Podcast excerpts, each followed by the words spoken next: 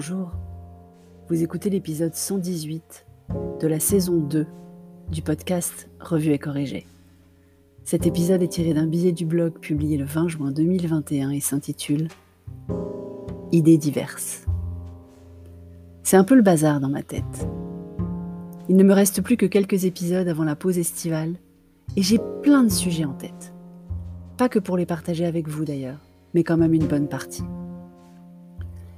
J'ai eu à peine le temps d'écrire que les gens faisaient n'importe quoi et portaient mal leur masque dans la rue qu'il est obsolète, le masque. Saut troisième confinement, le masque. À la luche, le couvre-feu, comme ils disent en Belgique. Enfin, peut-être pas. C'est cher et tendre qui dit cela, mais c'est peut-être un truc de prof de tennis et pas un truc de belge en fait. Enfin bref, c'est encore plus la fête, et sans même attendre ce soir, date officielle du retour aux nuits blanches autorisées. Petit homme a du mal à sortir sans masque. D'abord, il a raison. On doit quand même le porter dans le tram, le bus, les magasins et les rues piétonnes de l'hypercentre de Bordeaux. Et je crois que pour lui, c'est devenu une habitude. Après tout, il a vécu moins de 9 ans sans masque. Comparé à mes 47, c'est autre chose. 10% de sa vie avec masque, comme l'écrivait sur Twitter une copine qui a un enfant du même âge et qui se reconnaîtra. Je ne vais pas percuter avant qu'elle ne le formule comme ça. Je pense qu'on ne devrait pas se réjouir trop vite sur la fin des masques. Encore une fois, on en a pas mal besoin dans pas mal de circonstances intérieures, et surtout, il ne faudrait pas s'imaginer que la situation va rester identique. Le virus a muté, mute, et mutera encore, surtout si on n'arrive pas à augmenter la proportion de vaccinés. Les Français m'étonneront toujours. On n'avait pas de masque, ils râlaient, là ils ne peuvent plus attendre pour s'en débarrasser. On n'avait pas assez de vaccins, ils râlaient, là ils hésitent et préfèrent attendre que l'immunité soit acquise par d'autres qu'eux. J'ai peur que les Français ne m'étonnent pas en revanche ce soir pour les résultats des régionales et départementales. Parce qu'on ne vote pas que pour les présidents de région qu'on entend s'invectiver à longueur de chaîne d'infos, on vote aussi pour les départementales. Je mets d'ailleurs au défi quiconque de lister les responsabilités qui incombent aux différentes instances dans le millefeuille administratif territorial de la France. Parce que si vous pensez agir sécurité avec votre vote du jour, repassez. J'ai d'ailleurs trouvé une super infographie du Figaro, pourtant je ne lis pas le Figaro, qui liste les responsabilités de ceux qu'on élira donc aujourd'hui et dimanche prochain.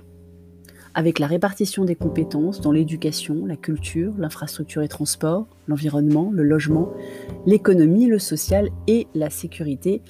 Donc les régions n'ont aucune responsabilité et les départements la prévention de la délinquance, incendie et sécurité uniquement. Je te mets le lien vers l'infographie dans les notes d'épisode.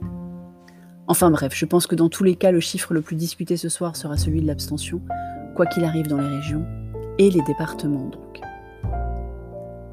Un des sujets qui me travaille beaucoup aussi en ce moment, et ça n'a rien à voir, c'est notre dépendance à la tech. Ce n'est pas Vivatech qui vient de se terminer qui m'y a fait penser. C'est ma dernière location de voiture. La semaine passée, j'ai loué pour la première fois une Honda E. D'ailleurs, je ne sais pas si on dit une Honda I, mais enfin, c'est la lettre E et j'ai mis quelques instants à comprendre pourquoi je trouvais l'intérieur différent. Si vous n'êtes jamais monté dans une Honda E, sachez qu'il n'y a aucun miroir. Les rétros extérieurs ont été remplacés par des caméras qui diffusent sur des écrans de taille de rétro mais à l'intérieur de la voiture. Le rétro central est lui-même un écran qui diffuse la caméra arrière. Il y a d'ailleurs tellement de caméras tout autour de la voiture qu'on a l'impression quand on recule d'être filmé du dessus, ce qui est bien évidemment impossible. Et je ne vous parle pas du tableau de bord, tout en affichage numérique, qui diffuse aussi bien l'écran de votre iPhone que d'autres choses intrinsèques au véhicule. Une fois l'amusement de la découverte de la voiture du futur passé, je me suis demandé ce que j'en pensais. Et je me suis dit que c'était bancal quand même, une voiture que tu ne peux pas utiliser à la moindre panne électrique parce que t'as pas de rétro.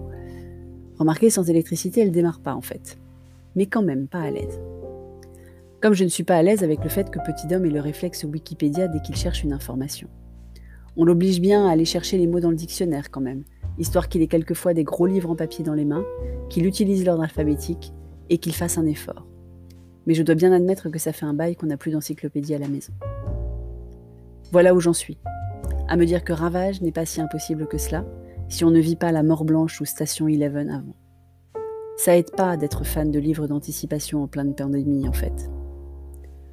Je vous avais prévenu, cet épisode est un peu décousu comme mes pensées du jour mais allez voter quand même. Merci de m'avoir écouté. Si vous appréciez ce podcast, vous pouvez me remercier en passant sur mon lien Buy Me a Coffee dans les notes d'épisode. Si vous êtes sur Apple, surtout laissez un commentaire avec vos 5 étoiles. Et sur toutes les plateformes de balado-diffusion, abonnez-vous et partagez. À bientôt.